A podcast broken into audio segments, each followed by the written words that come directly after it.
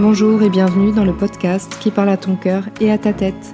Je suis Hélène de Holistic Fit et je suis là aujourd'hui pour t'accompagner sur le chemin du développement personnel. Bonne écoute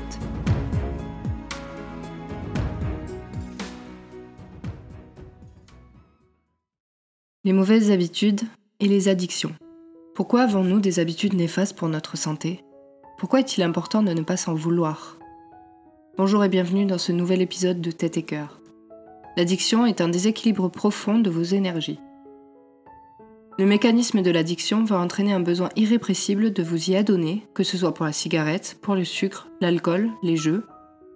Ce besoin de combler le manque trouve ses mécanismes de façon complexe dans le cerveau, mettant en jeu un système de récompense. Les drogues chamboulent tous ces mécanismes et le corps n'arrive plus à réguler ce qu'on appelle l'homéostasie. La répétition des prises va faire en sorte que le cerveau pense qu'il a besoin de ces substances pour fonctionner. Revenons sur ce système de récompense. Le stimulus de base va être une envie, une sensation de faim, de soif, une envie de voir quelqu'un ou de faire quelque chose. Ça va susciter le désir et faire passer à l'action. Une fois le désir satisfait, la boucle est bouclée. La dopamine, c'est le neurotransmetteur en jeu dans ce système. La décharge de dopamine va s'accélérer dès lors que les stimuli entraînent un désir. Sa décharge va continuer jusqu'à l'obtention de l'objet de désir et laisser la place aux endorphines. Le problème des produits toxiques tels que l'alcool, la cigarette, le cannabis et d'autres est qu'ils vont dérégler ce système. La dopamine, elle va être libérée en plus grande quantité jusqu'à l'obtention de l'objet de désir et la libération d'endorphines va être plus grande. Alors forcément, les habitudes saines qui envoient des stimuli normaux deviennent moins intéressantes pour le cerveau que ces substances. Les mauvaises habitudes sont ancrées, mais elles ne sont pas irréversibles. Bien que profondément ancrées dans le cerveau, c'est surtout la façon dont on va voir les choses qui va permettre d'aller vers la guérison. Premièrement, pas de culpabilité. Les habitudes addictives peuvent avoir des conséquences non seulement sur soi, mais aussi sur son entourage, sa famille, ses amis.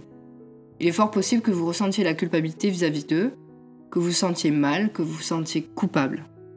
Prenez conscience que ce n'est pas vous, ce n'est pas ce que vous êtes, mais c'est que le produit et les habitudes engendrées dans votre cerveau qui créent ces déséquilibres.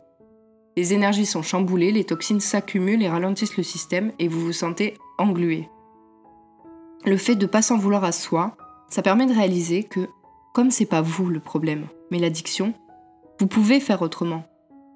Votre vous profond a un système sain et c'est ce que vous devez chercher à retrouver.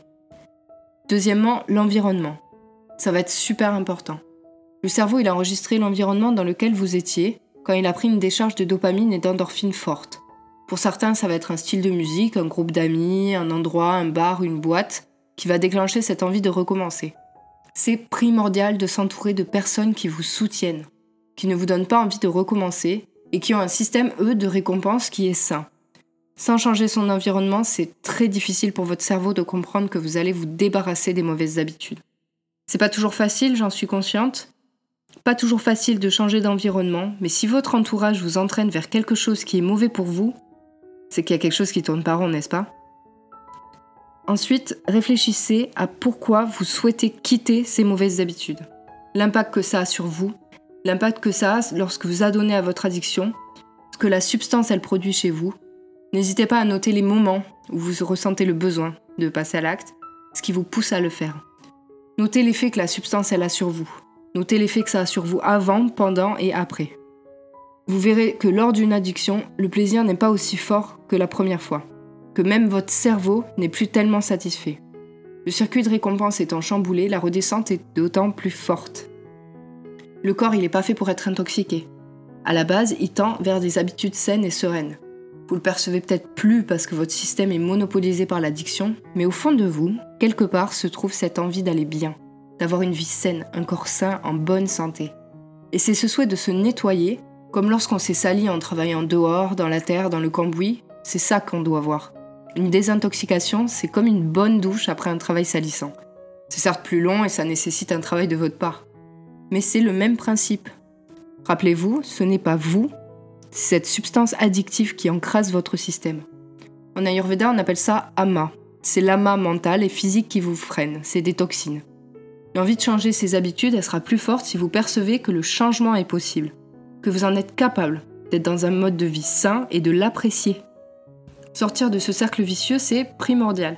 C'est l'environnement qui produit l'addiction, l'addiction qui maintient l'environnement, etc. De nombreuses techniques sont disponibles et proposées, des accompagnements à la réhabilitation, du sport, de la méditation, un suivi psychologique, des séances d'hypnose, du coaching, de l'acupuncture, des cures ayurvédiques. À vous de trouver celle qui vous correspond le mieux, quitte à en essayer plusieurs, et celle dans laquelle vous y retrouvez.